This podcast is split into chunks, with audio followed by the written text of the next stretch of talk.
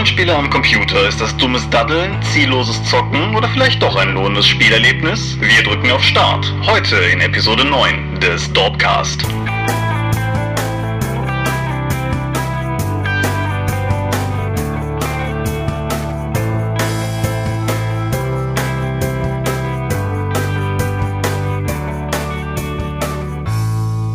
Hallo und herzlich willkommen zur neunten Episode des Dorpcast. Mein Name ist Thomas Michalski und der Ferngesprächsteilnehmer am anderen Ende ist Michael Mingers, wie üblich. Und wir haben uns hier versammelt, um heute über ein Thema zu reden, das auch mit Rollenspiel zu tun hat, aber nur um eine Ecke herum. Wir wollen sprechen über Videospiele, beziehungsweise Rollenspiele im Videospielsegment. Egal ob jetzt am PC, Mac oder Konsole. Ja, Inwiefern hat das was mit Rollenspiel zu tun? Was ist eigentlich ein Computerrollenspiel? Ist das eigentlich was Gutes? Ist das was Schlechtes? All diese Themen, all das Übliche halt. Ansonsten haben wir allerdings auch festgestellt, nachdem wir letztes Mal unseren mediales Bereich ein wenig gekürzt haben, weil wir dachten, das interessiert keinen, dass wir offensichtlich äh, falsch gelegen haben und dass das jeden interessiert. Weshalb wir dieses Mal dann wieder zur gewohnten Form zurückkehren werden. Und insofern stelle ich auch direkt mal die Frage, irgendwas Interessantes gelesen, gespielt, gesehen? Ähm, ja, ich denke, ich fange einfach damit an, nochmal ein bisschen näher auf das Buch einzugehen, was ich letzte Woche vorgestellt habe. Da habe ich ja über Schrecken aus der Tiefe geredet, den ersten Ergänzungsband zu Contact. Den habe ich inzwischen praktisch durch. Sind ein paar sehr schöne Sachen drin, gerade die Szenarien gefallen mir sehr gut. Hätte gerne mehr von drin sein können. Das gilt aber leider für das gesamte Buch, also es hätte mehr drin sein können. Ich hatte ja letztes Mal schon angesprochen, dass dort von den 128 Seiten 20 Seiten, mehr als 20 Seiten alleine Kurzgeschichten sind, mit denen ich wenig anfangen kann. Und der Platz fehlt halt. Ich hätte mir gerne noch, es sind neue Alien-Rassen drin, die Kampagne ist okay, bräuchte aber mehr Szenarien. Es gibt neue Ausrüstung, die halt zur unterseeischen Thematik passt. Was ich mir noch gewünscht hätte, wären halt noch mehr Abenteuerszenarien. Gerade im Zusammenhang mit den aquatischen grauen Außerirdischen, den Cetas, wie sie da heißen. Die werden zwar im Grundregelwerk erwähnt, spielen aber in der Kampagne jetzt keine Rolle. Da gibt's dann äh, Krabbenmenschen und Cthulhu-artige Ichthyoiden, auch dass zum Beispiel der Index zwei Seiten umfasst und die Schriftart dafür fast doppelt so groß ist wie alle anderen Texte im Buch, zeigt mir eigentlich so ein bisschen, als hätte man nicht gewusst, wie man das Buch komplett füllen kann. Das ist zwar Jammern immer ein bisschen auf äh, relativ hohem Niveau, weil das, weil die Texte an sich toll sind.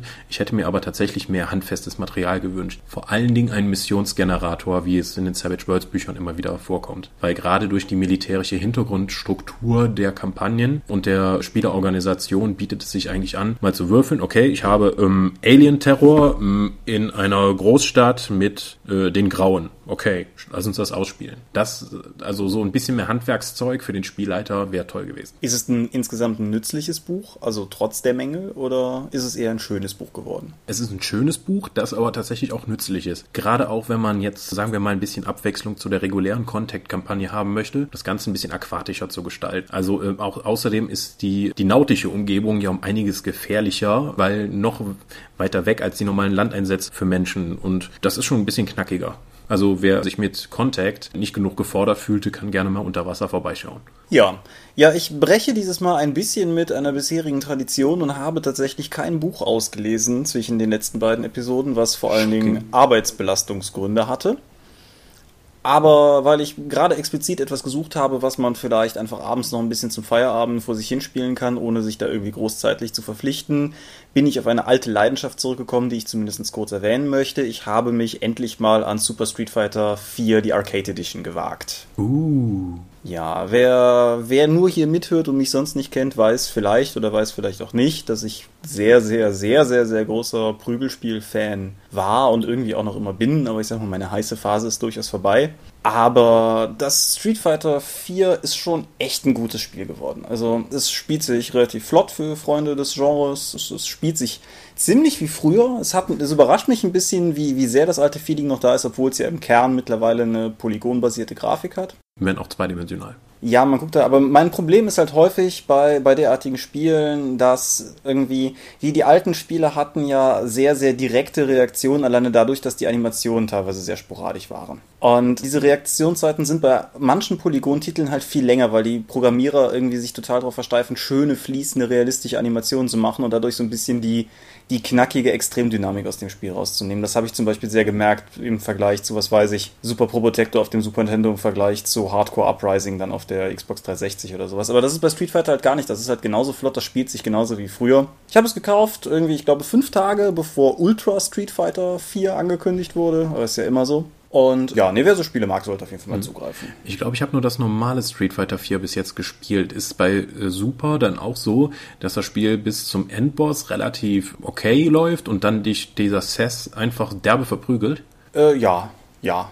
Das, das tut es, aber das ist ja eigentlich eine gute Genre-Tradition. Also, ob das jetzt irgendwie früh, ich meine, früher waren es die vier Endbosse, wo es dann langsam anfing, knifflig zu werden, aber so allgemein bei Prügelspielen ist es halt häufig so, das kommt, glaube ich, vor allen Dingen aus der alten Arcade-Tradition heraus. Du brauchst halt frühe Erfolgserlebnisse und am Ende kommt dann irgendwas, was dir die Münzen aus der Tasche zieht.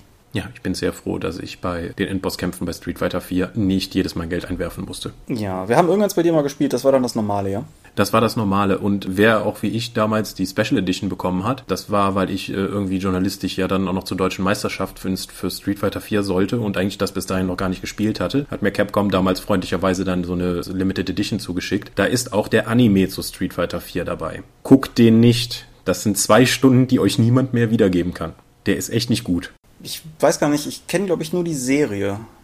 Ja, ja, also ich weiß nicht, in welcher Street Fighter Film jetzt dabei war, aber es, es passt irgendwie schon zur Story in Anführungszeichen von Street Fighter 4. Also den kann man sich echt sparen. Also, uh, Ja, gut. Sehr obskur. Apropos obskure Filme. Ich habe mir diese Woche, ähm, krankheitsbedingt, auch mal ein paar ältere DVDs von mir geschnappt. Ältere in dem Sinne von, die, die, die äh, schleppe ich seit Jahren zu allen möglichen Videoabenden mit, um Leute damit zu quälen. Die hat sich aber bis jetzt niemand rangetraut. Einer davon war Sternenkrieger. Also es steht Sternkrieger auf der Hülle drauf. Das ist wieder so eine DVD von Best Entertainment, die man für Ah. zwei Euro in so Grabbelkisten bekommt. Auf dem Cover ist, ich glaube, Spawn zu sehen. Ich bin mir nicht sicher. Auf jeden Fall hat es natürlich wieder nichts mit dem Inhalt zu tun. Und wenn du Sternkrieger die DVD einlegst, siehst du dann den fantastischen Titel Star Wolf and the Raiders Teil 2. Ja, da steht tatsächlich Teil 2 ausgeschrieben. Der, der setzt auch mitten in irgendeiner Handlung ein und du kriegst am ersten, in den ersten paar Minuten dann eine Zusammenfassung von dem, was passiert ist. Es geht wohl darum, also es ist eine japanische, ich glaube, es, es muss eigentlich von der Dramaturgie her mal eine Serie gewesen sein, die dann zu einem Film zusammengeschnitten wurde. Das ist ja auch klassisch. Ja, also, also das ist von Mitte der 80er. Die Leute haben da offensichtlich immer Lackjacken in ihrem, in ihrem Raumschiff ähm, angehabt. Das ist, äh, setzt mitten in eine Handlung ein, die ich nicht, die ich bis zum Ende des Films kaum nachvollziehen konnte. Das hat natürlich einige VHS-Qualitätsschwankungen drin und stellenweise sogar Bildrisse und Rauschen in der DVD-Version. Was, und dann hört der, der Film eigentlich relativ äh, spontan auf nachdem sie dann irgendeine Superwaffe zerstört haben. Was mich dann aber irritiert, sind die 20 Minuten, die dann noch folgen. Das scheint nämlich eine weitere Staffel dieser Serie gewesen zu sein, die da aber nicht auf zwei Stunden zusammengekürzt wurde, sondern eben auf 20 Minuten. Weil du hast keinen erzählerischen Übergang und plötzlich sind die Leute auf einem anderen Planeten, tragen völlig andere Klamotten, haben stellenweise andere Bärte und erleben halt eine völlig hanebüchende Handlung, weil das auf 20 Minuten zusammengekürzt wurde. Außerdem ist der namensgebende Star Wolf jetzt nicht mehr äh, ein Teil der super faschistoiden Söldnereinheit Star Wolves, sondern der Charakter heißt jetzt Star Wolf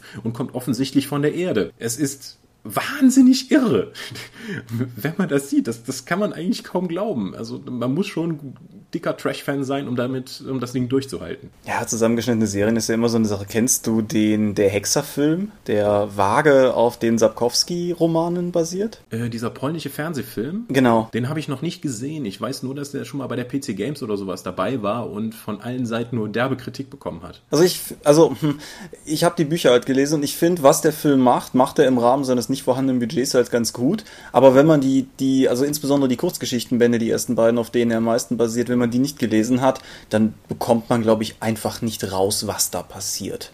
Das sind halt wild aneinander gehackte Szenen. Teilweise sind wichtige Storybögen raus. Zeit, irgendwie zwei Minuten lang mal Brüste durchs Bild zu tragen, hatte der deutsche Cutter, aber äh, ja, ja, ist aber ist halt auch so ein Fall. Das war nämlich ursprünglich auch eine polnische Serie oder ist dann später zu einer polnischen Serie ausgebaut worden. Das habe ich noch nicht so ganz raus, aber auf jeden Fall, was wir in Deutschland haben, ist nur ein Fragment von irgendwie insgesamt 13 Episoden oder so. Hm. Was komisch ist, da ja gerade durch die Beliebtheit der Romane, die jetzt auch wieder aufgeflammt ist, durch, das, durch die sehr guten Videospiele, dass da jetzt nicht nochmal was kommt. Aber gut, nicht mal World of Warcraft bringt es ja irgendwie hin, Film zu produzieren. Warum dann also so eine komische polnische Serie? Ah, da sprichst du was an. Hast du mitbekommen, dass auf der Comic-Con jetzt äh, sozusagen was erstes dazu gezeigt wurde zum World of Warcraft? Ich habe gesehen, dass darüber berichtet wurde. Ich habe aber nichts von diesem Trailer gesehen. Nee, der Trailer, das, also es war halt auch kein richtiger Filmtrailer, sondern eher so ein Atmosphärenfilm, wie das ja manchmal gemacht wird, äh, um schon mal zu zeigen, was man in etwa vorhat. Der wurde halt gezeigt und ist halt anscheinend sehr gut aufgenommen worden. Und Regie wird Duncan Jones führen, der eigentlich auch ganz, ganz ordentlich ist. Was hat er denn bis jetzt gemacht? Äh, Duncan Jones, jetzt äh, muss man mal rausfinden, dass ich jetzt nicht so unfassbar Dummes sage, aber ich meine, das wäre der Mann, der Moon gemacht hat. Okay, das ist ja so gar nicht die Richtung, oder? Nee, gar nicht die Richtung, aber fantastischer Film. Hm, okay. Und wahrscheinlich werde ich jetzt nachher, wenn wir das aufgezeichnet haben, feststellen, dass das gar nicht stimmt. Und da du diesen Podcast schneidest, hast du ja alle Macht in der Hand. Hervorragend. Hm. Ja. Dieser Sternkrieger war übrigens auch auf meiner geliebten Science-Fiction-Box Blu-ray drauf. Das heißt, ich werde die DVD also jetzt billig abstoßen können, weil ich den Film offensichtlich jetzt in zweifacher Ausfertigung habe. Ja. Hm. Aber wo wir von, von Science-Fiction-Filmen sprechen, hast du eigentlich damals Prometheus gesehen? Nein. Der, der Film ist ja unglaublich gescholten worden teilweise. Und ich muss da ganz klar Farbe bekennen, ich habe den sehr gemocht. Ich habe den im Kino gesehen, bin rausgekommen, war ziemlich begeistert. Er hat einen Haufen Schwächen, aber er hat, finde ich, auch einen Haufen Stärken, die sehr häufig in den Internetkritiken äh, sehr, sehr ungleich behandelt wurden. Und äh, ich hatte zu der Zeit irgendwie auch so, so eine Art Consulting-E-Mail-Job für ein Filmprojekt, über das ich immer noch nicht reden darf. Und ich kam total gehypt aus dem Kino zurück und hatte offensichtlich gleichzeitig eine E-Mail bekommen, wo die sich auch Masters über den Film aufgeregt haben. Aber über Prometheus würde ich an sich gar nicht reden. Aber ich habe jetzt die, die Blu-ray-Fassung, die Collectors Edition da und da ist das Making-of drauf. Und das Making-of zu dem Film ist 221 Minuten lang. Stattlich? Ja, weil 124 Minuten Hauptfilm immens. Das ist unfassbar gut. Also, ich habe, glaube ich, seit den Herr der Ringe Special Extended Editions und der Kingdom of Heaven Deluxe Edition kein so gutes Making-of mehr gesehen. Jeder einzelne Schritt der Produktion, vom, von den Produktionsskizzen bis zum Casting, jeder einzelne dieser Schritte hat mindestens eine halbe Stunde Making-of abbekommen. Das ist, das ist Wahnsinn. Also, wer sich irgendwie für wie Filme gemacht werden, Klammer auf, mit großem Budget interessiert, das ist wirklich, wirklich, wirklich gut und wirklich, wirklich sehenswert. Mhm. Okay, ich habe auch noch was, das hat aber weniger mit großem Budget zu tun. Kurz noch ein kleiner Disclaimer da rein, wer jetzt irgendwie okay. loszieht, um sich die Blu-ray zu holen, da bin ich nämlich auch fast drauf reingefallen, dass The Furious Gods Making-of gibt es nur auf der Collectors Edition. Das ist die Rambo-Edition mit äh, allem, was irgendwie läuft. Also da ist eine DVD drin, da ist eine Blu-ray drin, da ist eine 3D-Blu-ray drin, das Ding kommt mit einer Digital Copy daher. Ist die nicht so teuer, irgendwie knapp über 20, aber nur da ist auch die Bonusdisk mit dem, mit dem langen Making-of dabei. Also wer das haben will, nicht die falsche kaufen. Okay, danke für den Hinweis. Diese Woche sind tatsächlich mal zwei meiner Crowdfunding Crowdfunding-Projekte äh, angekommen, die ich unterstützt hatte. Ich freue mich total. Das eine ist Steam Noir Revolution. Das ist zu den Steam Noir Comics von Felix Mertikat. Die äh, habe ich auch schon mal zumindest den ersten rezensiert auf der Dorp. Die haben jetzt noch so über, über Crowdfunding ein Kartenspiel realisiert, bei dem man die verschiedenen Fraktionen, die bis jetzt nur teilweise in den Comics angedeutet wurden, bei einer Revolution unterstützen muss. Das ist so ein, ein verdecktes Beatspiel. Ich habe es bis jetzt noch nicht testen können. Ich hoffe, dass das morgen passiert oder spätestens am Wochenende auf dem Feencon. Was ich aber schon letztes Wochenende habe testen können, ist Boss Monster. Das ist ein Pixel-Artwork Retro-Kartenspiel, bei dem jeder Spieler ein sogenannt ein, ein titelgebendes Boss-Monster übernimmt und zieht und dann nach und nach seinen Dungeon ausbaut, bis zu fünf Räume nebeneinander und dann die im, in dem Dorf spawnenden Helden in seinen Dungeon locken muss, um deren Seelen zu sammeln. Und wer am meisten, wer halt als erstes zehn Seelen von gesammelt hat, der hat das Spiel gewonnen. Wir haben es am Wochenende dort intern schon mal getestet. Es hat wirklich viel Spaß gemacht. Ab der zweiten Runde wussten wir dann auch, dass das Spiel nicht nur putzig aussieht, sondern auch tatsächlich taktische äh, Herangehensweise jede Runde erfordert. Du musst sehr genau darauf achten, was deine Mitspieler tun, welche Räume sie auslegen, ob sie jetzt einen Raum verbessern oder einen weiteren auslegen, ob sie jetzt einen Spruch ziehen statt eine neue Raumkarte, was für Helden gerade da liegen und ob ich jetzt, sind gerade viele Schurken da, das heißt, ich muss irgendwie einen Raum ausbauen, der äh, weitere, äh, der halt Schurken anlockt, weil er mehr mehr Gold beinhaltet und so weiter. Es sieht total putzig aus. Es hat eine tolle Spielmechanik. Ich denke, das werde ich, auch, werde ich auch zum Feencon mitnehmen und ich hoffe auch, dass ich das in Zukunft öfter spielen kann. Boss Monster heißt das. Ist jetzt ja. auch, nachdem Kickstarter das Ding jetzt durchgenudelt hat, regulär im Handel erhältlich. Ja, ich denke, wir können da irgendwie einen Link zu unten in die Kommentare ja. hauen. Ja. Hast du noch was? Ansonsten wäre das nämlich auch ein schöner Punkt zum Überleiten. Ich könnte jetzt noch was über die größte Schlacht der Ninjas erzählen, aber ich denke, das hebe ich mir für den nächsten Cast auf. Das, da bin ich auf jeden Fall gespannt, ja. Nein, aber wo du von pixeligen Bossmonstern erzählst, weißt du noch, was, wo dein Einstieg in das Feld der Computerrollenspiele lag? Äh, der Computer-Rollenspiele. Ich kann mich daran erinnern, dass ich in, zu Grundschulzeiten mal damals bei meinem Kumpel dann drüben war und wir verzweifelt versucht haben, Ultima zu verstehen, was damals natürlich nur auf Englisch war und es war auf dem C64er. Und wir haben halt diese pixelige Figur durch die Gegend gejagt, während ich das Handbuch völlig fasziniert von diesen strahlenden Helden und grässlichen Monstern durchblätterte. Dann noch auf dem NES das Swords and Serpents, glaube ich, was wir auch nicht verstanden haben, wie man seine Helden ausrüstet, weil das auch Englisch war. Aber das, den ersten richtigen Kontakt im Sinne von Rollenspiel, den ich wohl hatte, war kurz nachdem ich aufs Gymnasium gekommen bin und mit einem neuen Freund dann über Mystic Quest sprach, Mystic Quest Legend sprach. Äh, also das für ein Game Boy. Das ist nicht Legend. das ist dann Mystic Quest. Legend war für Super Nintendo. Genau. Ja. Ja, das ist lustig. Das habe ich nämlich auch nach langem Suchen. Also ich habe irgendwas auf dem Amiga gehabt, aber ich kann mich nicht mehr, mehr erinnern, was das genau war. Ich habe es auf jeden Fall auch nicht verstanden. Das war eins von diesen, so wie, wie dann später Might and Magic oder so auch funktioniert haben, wo du halt in 90-Grad-Drehungen durch, durch Dungeons und so gegangen bist. Es war nicht Eye of the Beholder, aber es ging halt so in die Richtung und ich habe nicht wirklich kapiert, was da abgeht. Uh, nee, und dann, dann kam halt irgendwann Mystic Quest. Ich habe das eigentlich eher damals so als, uh, das ist sowas wie Zelda aufgegriffen, aber war dann doch ein bisschen überrumpelt, dass es in Nuancen doch noch was ganz anderes war ja, gerade dieser Aspekt des, ich mache irgendwas und dadurch wird mein Charakter halt besser und ich bin dadurch eher gewappnet für zukünftige Herausforderungen, war schon ein spannendes Konzept.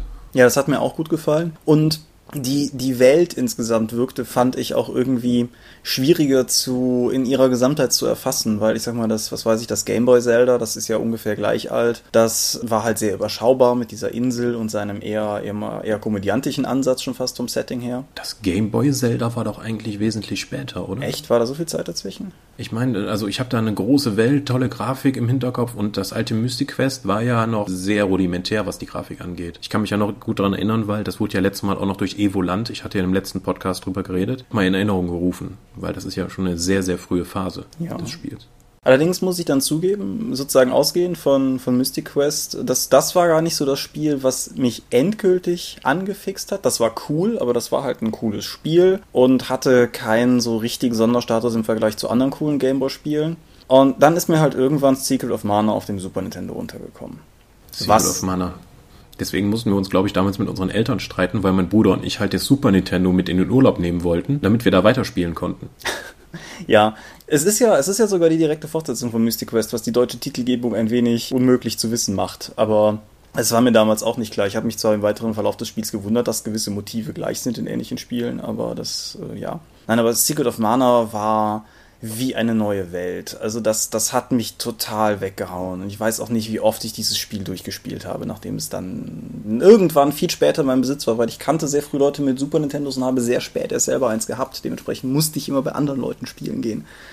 Ja, das war also auch, das war für meine Eltern natürlich auch sehr interessant, weil es ein Spiel war, was mein Bruder und ich nicht nur, nicht gegeneinander spielten, sondern zusammen. Und dann waren wir halt beide zusammen spielend vor der Konsole. Das ist ja schon mal auch für Eltern total toll. Statt die Leute, dass die Kinder sich nicht halt gegenseitig hauen und es dann Streit gibt, sondern dass man halt gemeinsam auf ein Ziel zuarbeitet. Und zwar beide Kinder halten die Fresse, weil sie halt vom Computer, weil sie vor der Konsole sitzen. Das ist toll. Ja, das auf jeden Fall. Ja, und du hast eben schon im Hinblick auf die ganz frühen Titel die Anleitungen angesprochen. Also sowohl alte PC-Anleitung als auch dieser gigantische Spieleberater, der, mal, der damals beim Super Nintendo Secret of Mana dabei war. Ja, das sollten wir vielleicht auch noch erwähnen. Also ähm, inzwischen gibt's, ist es ja so, dass man Spiel, Spiele einfach bei Steam kauft und dann hat man die digital. Ist, äh, was damals eine äh, Special Edition war, gab, war vor 20 Jahren oftmals äh, die Standard-Edition eines Videospiels. Jetzt hatte aber Secret of Evermore und Secret of Mana hatten da nochmal was draufgelegt, indem sie halt nicht in den normalen kleinformatigen Super Nintendo-Hülle kamen, wo eigentlich nur die Cartridge ein bisschen reinpasste mit ein bisschen Pappe drumherum, um sie zu schützen. Nein, Secret of Mana hatte eine großformatige Box, damit der Spieleberater Berater mit reinpasst. Das war ein vollfarbiges kleines Buch, was dabei war, mit Gegnerwerten, mit Levelbeschreibungen, mit den ganzen Ausrüstungsgegenständen, die du finden konntest, mit tollen Illustrationen. Das war schon etwas wow. Also das bleibt bis heute in Erinnerung.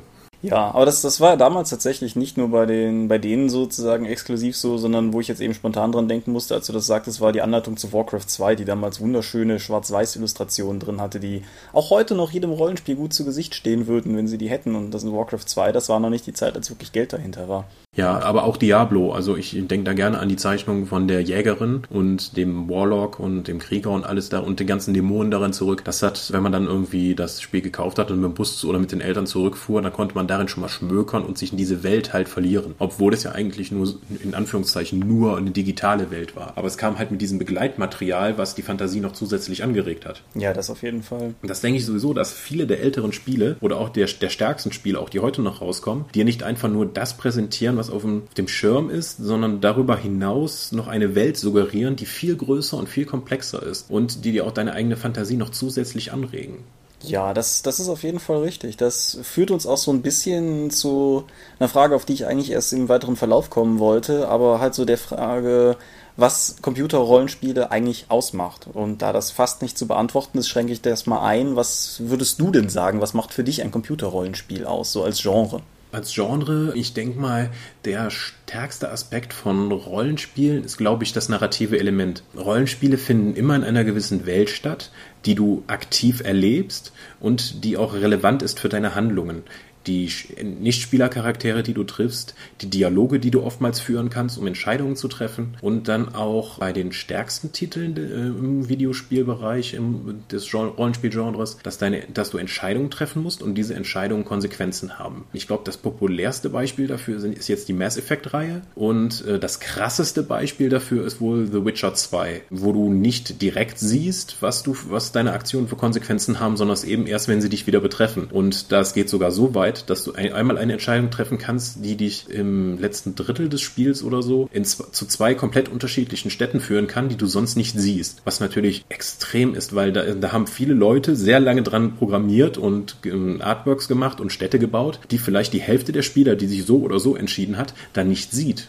Und das ist eine Form von Freiheit und narrativen Elementen, die eigentlich in wenigen Videospielen überhaupt umsetzbar ist oder umsetzbar sind, weil da, da einfach das mit so welchen Kosten verbunden ist, dass oftmals die, die narrativen Elemente nicht so frei sind, sondern eher an einer Schnur entlang geführt werden und dann eher so, wir nennen das im Pen-and-Paper-Bereich ja gerne Illusionismus. Du kannst zwar Entscheidungen treffen, aber die führen dich dann immer wieder dahin zurück. Das ist zum Beispiel beim Online-Rollenspiel Star Wars The Old Republic so. Du hast zwar total viele Auswahlmöglichkeiten, aber die Konsequenzen, die sich daraus ergeben, sind in der Regel ziemlich marginal. Da kannst du selbst deinen Ausbilder die ganze Zeit über beschimpfen und der bildet dich halt trotzdem weiter aus, weil der Storyverlauf das so vorsieht. Ja, das, das hat man ja häufiger. Wobei es natürlich auch die anderen Extrembeispiele gibt. Wenn ich nochmal ein gutes Stück zurückgehe, du hast die Nordland-Trilogie auch gespielt? Ja, ich habe immer mal wieder gespielt. Ich habe keine davon durchgespielt, weil das ja nach heutigen narrativen Maßstäben und Spielelement und Bedienungsmaßstäben absolut nicht mehr geht.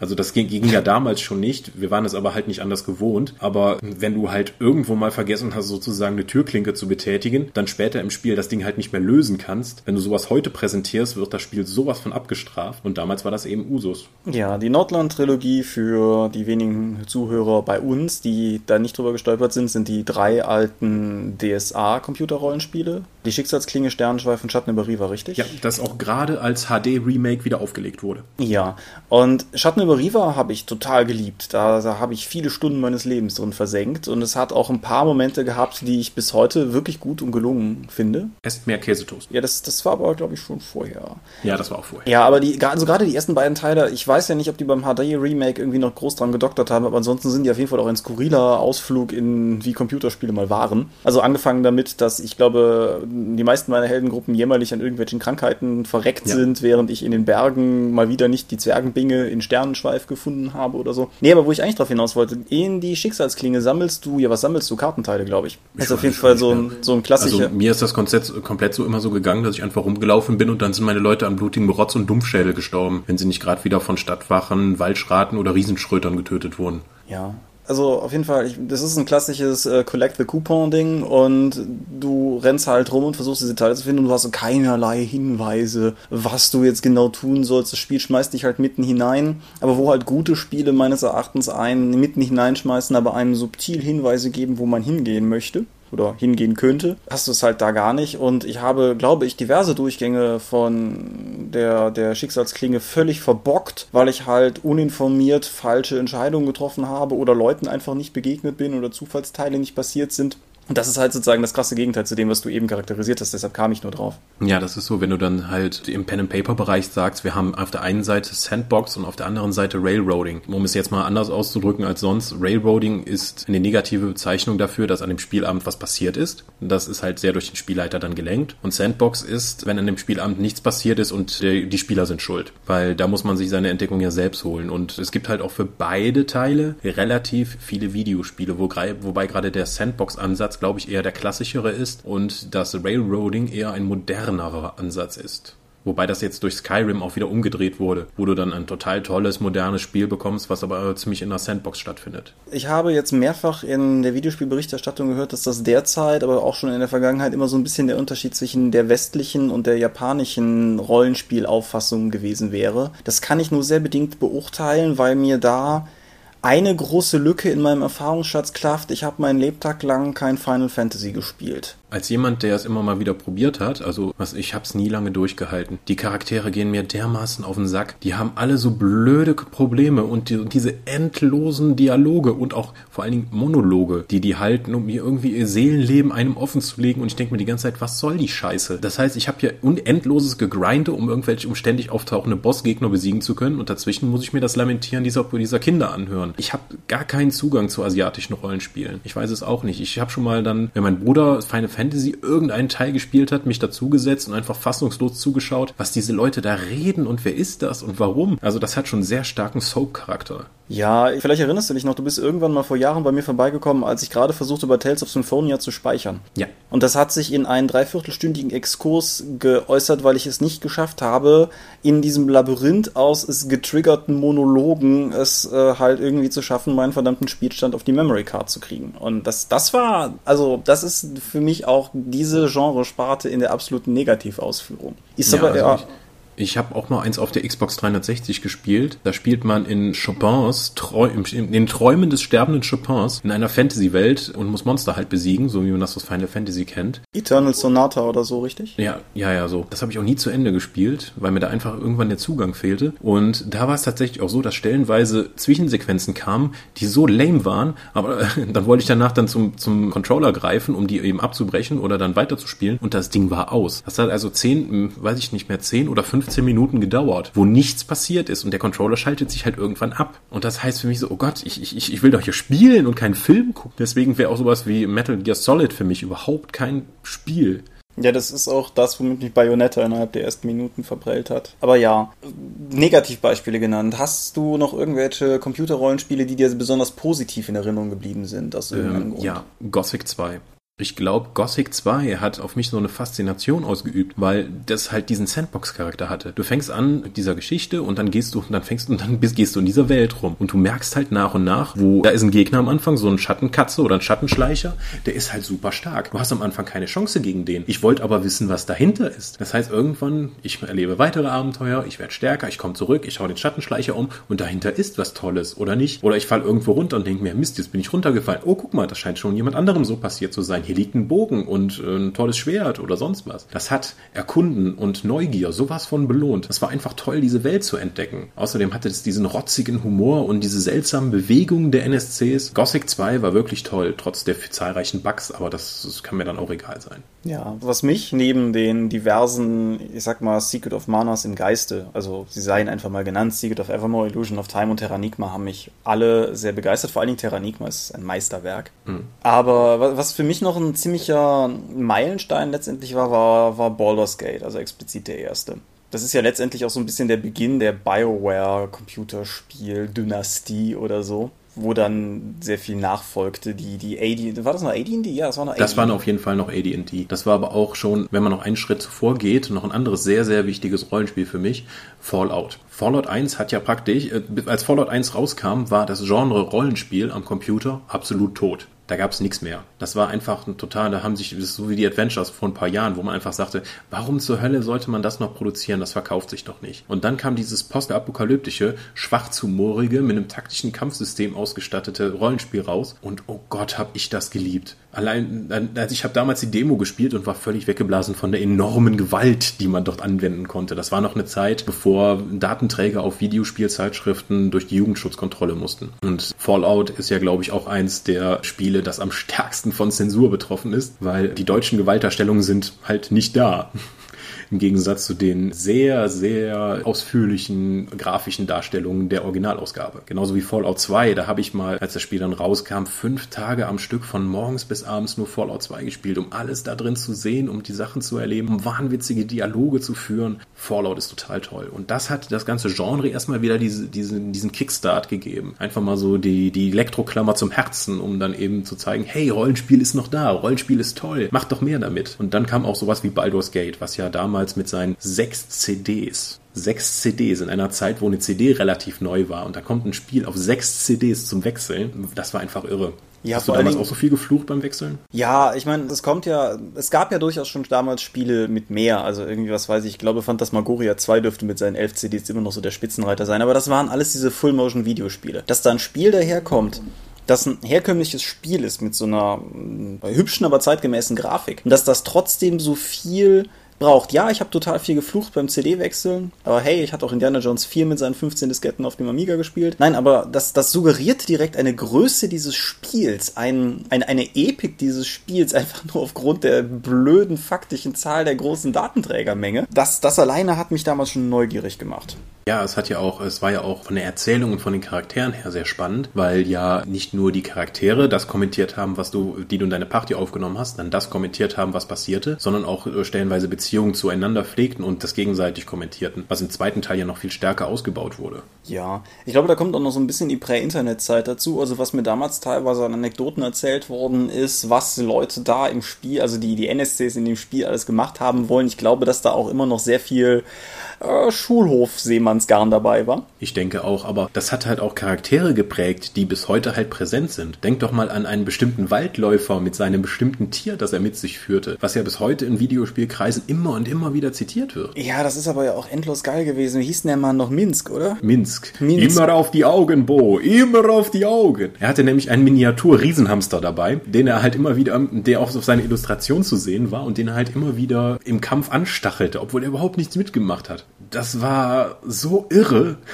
Es, es war halt vor allen Dingen, es war nicht spielrelevant. Mhm. Und es war gerade drum total wichtig, weil es halt über die reine Mechanik des Spiels hinaus ja, halt sozusagen Atmosphäre geschaffen hat. Da war mehr als nur die reine Mechanik. Und das, denke ich, macht auch noch eine Qualität aus, die zu der Zeit ja nicht, nicht neu war, aber sehr viel präsenter wurde, glaube ich, für den Mainstream, als das vorher der Fall war. Und zum Mainstream rechne ich mich dahingehend für Computerspiele durchaus auch, weil, wie gesagt, ich bin auch nicht durch die harte Schule der alten Ultimas gegangen. Das, ich wusste, dass die da waren, aber nein. Ja, wobei danach, würdest du sagen, dass danach das Genre der Rollenspiele dann sehr viel narrativer wurde? Oder ist danach im Nachgang eher die Schiene gefahren worden à la Diablo? Also actionorientiertes Rollenspiel? Ich denke, es gab beides. Also indirekte Ahnfolge von Baldur's Gate ist sicherlich eines der narrativsten Spiele ever gewesen, nämlich Planescape Torment. Ein ja, Spiel, der verspielte Roman. Ja, wo, wo die Entwickler sich ja sogar damit gebrüstet haben, dass ihr Spiel mehr Text hat als ein durchschnittlicher Fantasy-Roman. Hm der zum Lesen war. Wir sind hier in einer Zeit prä-durchgehender Sprachausgabe. Hm. Ja, wobei das auch, ähm, das ist auch sehr sandboxig, dieses Spiel. Ich fand es ja wahnsinnig interessant, als der Stay Forever Podcast dann halt mal so eine ganze Episode dazu gemacht hat und was alles in diesem Spiel drin steckte, weil ich habe das gar nicht so erkannt. Ich habe das auch nicht so lange gespielt, weil irgendwie, das war schon ein paar Jahre nach Erscheinen, nachdem das, als, das, als ich das tatsächlich dann mal spielte. Und da fand ich das schon nicht mehr so sexy, was da alles passiert ist und ich fühlte mich auch nicht genug geleitet, als dass es, das war einfach nur nicht so zugänglich, wie ich es zu diesem Zeitpunkt halt von von Videospielen gewohnt war. Ja, das ist richtig. Also es gab ja noch so ein paar Spiele, die auch auf der Engine irgendwie basierten, also diverse Add-ons, das zweite Baldur's Gate, Icewind Dale lief ja auch darauf und so. Und ja, gut, auf der anderen Seite, du hast schon recht, das, das Action-Rollenspiel ist halt auch, es gab ja auch diesen, diesen Xbox Baldur's Gate-Ableger sogar. Da, äh, ja, genau. Da, ja, da gab es auch D&T Heroes und da gab es diverse Lizenzspiele. Aber, aber das sind ja das, äh, das ist ein Action-Rollenspiel zu nennen, ist schon ein bisschen stark. Also ein Rollenspiel, das ist ja die andere Schiene. Neben diesem narrativen, sehr storylastigen Spiel sind ja diese Action-Rollenspiele aller Diablo, was in Baldur's Gate ja auch nur in N anderer Form war, die sich vor allen Dingen deswegen Rollenspiele nennen, weil sie meistens in einem Fantasy-Szenario spielen und die, wo es aber die Weiterentwicklung nicht über die Story geht, sondern über die Verbesserung der Charaktere und um Sammeln besserer Ausrüstung, um eben stärker zu werden, um bessere Monster, um stärkere Monster zu töten, um dann bessere Ausrüstung zu bekommen, beziehungsweise mehr Erfahrungspunkte und so weiter. Und das ist ja ein Aspekt, der nicht nur in den Rollenspielen jetzt sehr präsent ist, sondern dass diese Rollenspielelemente haben ja Einzug in praktisch jedes andere Genre gehalten. Ja, ich muss auch zugeben, ich besitze einen gewissen Beißreflex, was diesen Terminus Rollenspielelemente betrifft, eben drum. Also irgendwie, wenn ich in Kritiken lese, dass halt dieses oder jenes Spiel Rollenspielelemente hat, also nehmen wir mal das aktuelle Tomb Raider, werde ich nächstes Mal noch mehr zu sagen. Ich bin noch nicht durch und deshalb will ich da noch nicht endgültig was zu sagen. Ich finde es bis jetzt sehr cool. Aber wenn ich dann lese, das Spiel hätte Rollenspielelemente und das bedeutet de facto, dass ich, wenn ich Gegner erschieße, Punkte kriege und wenn ich Gegner mit einem Kopfschuss töte oder heimlich One-Hitte, ich mehr Punkte kriege und ich dafür Fertigkeiten freischalten kann, ist das für mich kein Rollenspiel. Aber das ist halt dieser Begriff und du hast recht, es gibt ja kaum noch ein Spiel ohne, selbst Fußballspiele oder ähnliches haben das mittlerweile drin.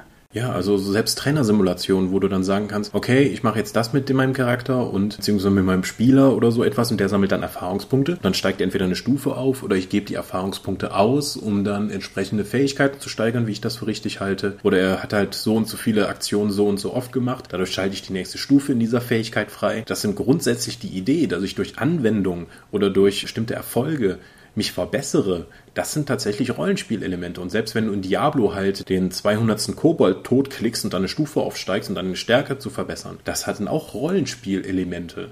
Ja, das ist richtig. Und das ist etwas, was aus dem Pen-and-Paper-Bereich kommt. Also ich denke ja nur dran, als World of Warcraft jetzt als der Übervater des Online-Rollenspielbereichs. Es gab vorher welche, aber WoW hat das halt populär gemacht. Als Gary Gygax gestorben ist, hatten die über eine Woche auf der Startseite halt eine Trauerbekundung deswegen. Weil WoW und die ganzen Konsorten würde es nicht geben, wenn der Mann von Lake Geneva damals nicht Dungeon Dragons gemacht hätte. Weil die Konzepte da und diese ganzen Ideen, ich habe Attribute, ich habe Trefferpunkte, Waffen machen Schadenspunkte und Rüstung reduziert entweder den Schaden oder senkt die Trefferwahrscheinlichkeit. Das sind alles Grundkonzepte, die im Rollenspiel eigentlich relativ ungefragt immer und immer wieder kopiert worden, im Videospielbereich wie im Pen-and-Paper-Bereich und die erst jetzt durch die Indie-Spiele in den letzten zehn Jahren oder so überhaupt erstmal hinterfragt wurden. Ja, das ist, das ist ganz spannend, weil auch beispielsweise im LARP, wozu wir ja meine eigene Episode machen werden irgendwann, ähm, es äh, durchaus beide Geschmacksrichtungen gibt. Also es gibt halt Leute, die das sehr, sehr stark mit Punkteverwaltung machen und wo du dann halt auch tatsächlich irgendwie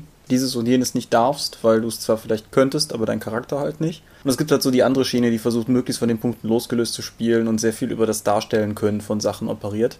Müssen wir jetzt nicht tiefer drauf eingehen, aber ich finde es halt interessant, dass ich glaube, diese Trennung, wir haben es ja beim Pen Paper durchaus auch irgendwie, was weiß ich hier, die revidierten World of Darkness, New World of Darkness Regeln, die in der God Machine Chronicle Geschichte drin sind, haben zwar durchaus noch ein Steigerungssystem, aber die Idee von Erfahrungspunkten sind da halt auch abgeschafft, wohingegen ich mir nicht vorstellen kann, dass das, weiß ich, die in die Next ohne Erfahrungspunkte daherkommen könnte.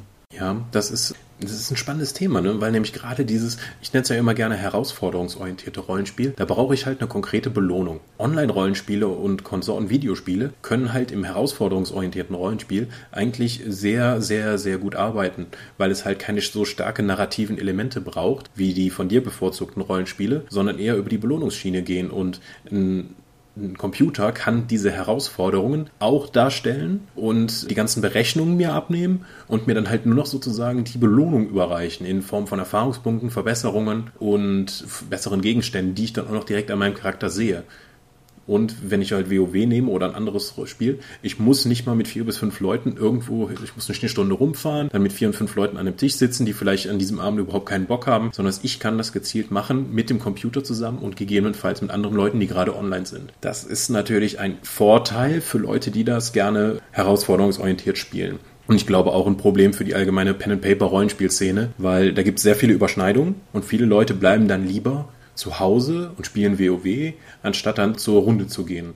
Obwohl das ja eigentlich ein ganz anderes äh, ganz andere Spielerfahrung ist. Aber das reicht dann oftmals. Andererseits kann es natürlich auch sein, dass sie wie ich jetzt hier in der Pampa total wohnen und einfach Probleme haben, eine entsprechende Runde zu finden. Mhm. Wenn du allerdings diese starken narrativen Elemente haben möchtest und mit anderen Leuten halt etwas darstellen möchtest, dann ist Pen and Paper Rollenspiel immer noch sehr weit vorne. Vor allen Dingen, da ja da auch, wenn der Spielleiter und die Gruppe mitmacht, um deine Geschichten geht, um die Geschichten der Gruppe und nicht um irgendeine vorge vorgefertigte, strukturierte Erzählung, wie es in Videospielen immer der Fall sein muss, weil irgendjemand muss das Ding ja geschrieben und reingestellt haben, damit du es abrufen kannst. Ja. Ja, ich denke auch, dass äh, da ein, ein ganz großer Unterschied liegt, äh, abhängig davon, was für eine Art von Rollenspiel man generell spielt. Du hast jetzt schon gesagt, dass es für dich eine andere Spielerfahrung ist. Findest du denn, also findest du den Begriff Computerrollenspiel, ausgehend davon, dass wir ja Rollenspiele auf einer Rollenspiel-Webseite der Dorp und so weiter, findest du den Begriff Rollenspiel bei Computerspielen angemessen? Funktioniert das generell für dich? Ja, wenn ich es jetzt natürlich ganz objektiv betrachte, ist eigentlich alles im Videospielbereich eine, eine Rollenspiel, weil ich in eine Rolle mhm. schlüpfe und diese dann auslebe. Weil wenn ich jetzt irgendwie selbst ein Adventure spiele oder ein Action-Spiel, was nicht mal Rollenspielelemente hat, dann agiere ich ja in der Rolle des Charakters. Selbst wenn ich die nur indirekt durch meine Handlung oder zumindest die Richtung vorgeben kann. Aber sowas wie Mass Effect, ich glaube, oder selbst Saints Row 4, wenn ich höre, wie mein Kollege das spielt, im Gegensatz zu mir, dann haben die eine andere Spielerfahrung, weil wir ganz anders vorgehen. Das heißt, ich kann tatsächlich durch meine Handlungen die Spielerfahrung beeinflussen, weil ich eine andere Rolle spiele, ob ich jetzt der Good Guy bin oder der Bad Guy. Ja, das, das geht mir genauso. Und es ist lustig, dass du Saints Row anführst, weil ich jetzt neulich Red Dead Redemption gespielt habe.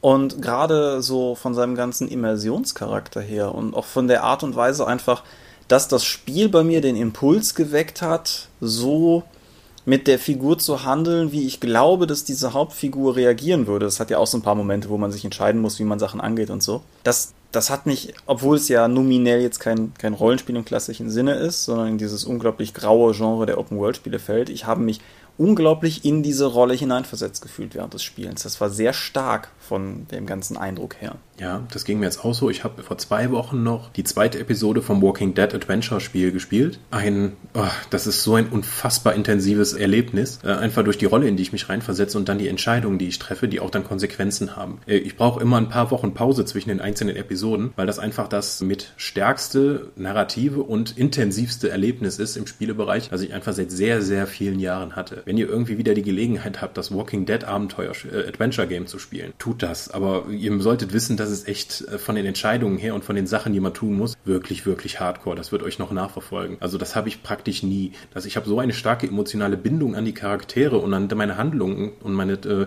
meine Entscheidungen dort, wie ich es eigentlich selbst im Rollenspiel selten getroffen habe. Und da habe ich mir auch gedacht, würde mein Charakter jetzt so oder so handeln, nach dem, was er, was er bis jetzt erlebt hat. Das ist also keine objektive Entscheidung, sondern ich versuche mich tatsächlich unbewusst in seine Rolle reinzuversetzen und nicht immer das zu tun, was jetzt am besten in der Situation ist, sondern wie die Figur handeln würde anhand ihrer bisherigen Aktionen. Ja, genau, so, so handhabe ich das auch. So habe ich das bei Rollenspielen, die es mir erlaubt haben, gehandhabt. Also beispielsweise bei, bei Mass Effect habe ich das ganz explizit so gemacht, aber auch bei, bei früheren Titeln. Ja. Ist aber, ist aber natürlich nicht mit der Pen and Paper oder auch der Lab-Erfahrung zu vergleichen, denke ich. Also es ist schon auf jeden Fall eine ganz andere Sache, aber es, man muss sich ja auch nicht entscheiden. Das ist ja irgendwie so ein Eindruck, den ich manchmal in Foren habe. Man kann ja durchaus auch einfach ja, alles wahrnehmen, was da sozusagen an Angebot da ist. Ja, ich denke mal, dass äh, viel Frustration in den Foren mitschwingt, wenn dann eben dieses WoW-Beispiel wieder kommt. Wir hatten es ja nun auch zu Genüge in unseren Pen-and-Paper-Runden, wo wir halt auch gemeinsam gespielt haben. Man kam erstmal zusammen und die Leute tauschten erstmal aus, was jetzt sie die Woche bei WoW gemacht haben. Na gut, das ist auch passiert mit dem, was jetzt an, was ist am Wochenende vorher beim La passiert, obwohl alle Anwesenden gleichzeitig da waren. ähm, das ist natürlich ärgerlich für alle Leute, die da noch nicht partizipiert haben, weil sie einfach denken, hör mal, können wir nicht einfach mit, dem, mit unserer Rollenspielrunde anfangen? Das Gelaber interessiert mich nicht. Das ist, diese, die Online-Rollenspiele fressen halt momentan Geld und Zeit von Leuten, die vorher Pen and Paper gespielt haben und beziehungsweise ziehen auch Leute ab, die vorher in Pen and Paper Hobby gerutscht wären, weil sie dafür schon grundsätzliches Interesse zeigen. Andererseits kannst du natürlich sagen, es ist nie so einfach gewesen, Leuten Pen and Paper Rollenspiel zu erklären, wie heute, wenn du einfach sagst, das ist wie WoW nur am Tisch mit deinen Freunden oder so. Mhm. Außerdem hast du die völlige Kontrolle darüber, was du erlebst. Du musst ja, hier, wirst du, hier wird es vermutlich nicht passieren, dass du einfach zehn Wolfsherzen sammeln musst. Ja, höchstens, höchstens als äh, Meta-Witz, aber ja. Ich mag Meta-Witze, aber ja. Das ist also sozusagen Segen und Fluch zugleich, wie damals die, die Magic-Schwämme Ende der 90er, die ja auch einfach total viel Zeit und Geld aus dem Fantasy-Hobby-Bereich abgezogen hat, der vorher Rollenspielen halt für Rollenspiele reserviert war. Das hat ja nicht nur zu einer Ausdünnung der Rollenspiellandschaft geführt, sondern auch zum Sterben von Spieleläden, was wiederum dazu führte, dass die Leute sich halt nicht zentral treffen konnten. Ja, das eine bedingt ja dann das andere. Ich weiß, ich weiß nicht, ob Rollenspiel sich nochmal von diesem, von dieser WoW-Blase jetzt erholen kann oder ob es, wenn es irgendwann mal zusammenbricht, ob wir die Leute dann einfangen können, um ihm eben ein anderes Spielerlebnis zu bieten. Ja, das wird sich noch zeigen müssen. Ich glaube, da hatten ja auch niemand eine wirkliche Lösung. Nee, das ist allerdings, allerdings richtig. Bevor ich das nachher am Ende vergesse, das ist mal wieder eine dieser Sachen, also die beiden letzten Sachen sind beides so Sachen, wo mich Kommentare unserer Hörer auf jeden Fall auch wieder interessieren würden. Also sowohl, wenn ihr irgendwie Computerspiele spielt, macht ihr das dann sozusagen in Rolle, versucht ihr so zu handeln, wie ihr glaubt, dass die Figur handelt, oder macht ihr einfach was Cooles? Als auch, habt ihr negative Erfahrungen, so wie das gerade geschilderte, dass irgendwie Computer, Rollenspiele oder explizit MMOs sozusagen die das, das Pen-Paper-Erlebnis beeinträchtigen? Ja, also ich höre ja, habe ja oft so den, Vor den Vorwurf gehört, gehört, dass zum Beispiel D&D 4 oder auch schon damals D&D 3, das darf man auch nicht vergessen, halt total jetzt von Videospielen inspiriert wären und das wäre kein richtiges Rollenspiel mehr. Ich denke, dass tatsächlich, ich habe ja schon vor vielen, vielen Jahren mal einen Blogartikel in meinem alten Blog geschrieben, was wir von World of Warcraft lernen können. Wie muss ein Rollenspiel aufgebaut sein? Wie muss es die Inhalte präsentieren? Was müssen die ersten Spielerfahrungen sein, um Leute zu catchen? Und deswegen denke ich auch nicht, dass es so einseitig ist, dass wir einfach sagen können, wir bieten ein komplett anderes Erlebnis, wir sollen die, die Leute sind verloren verloren, die sind vergrätzt, die sind WoW geschädigt. Ich denke, dass man sich erstmal genau anschauen sollte, warum sind diese Spiele so attraktiv und welche Ideen davon kann ich in mein Pen-and-Paper-Rollenspiel umsetzen, um die Leute auch dafür begeistern zu können. Ich denke, WoW, äh, also gerade D&D 4 hat ja sehr viele Elemente aus Videospielen, gerade WoW genommen, um daraus eine ziemlich großartige Kampfsimulation zu machen und auch alles, was außerhalb des Kampfes ist, durch die Skill Challenges eine Struktur zu geben. Das war aber vielen Leuten, glaube ich, zu eingeengt, beziehungsweise nicht so erklärt, dass die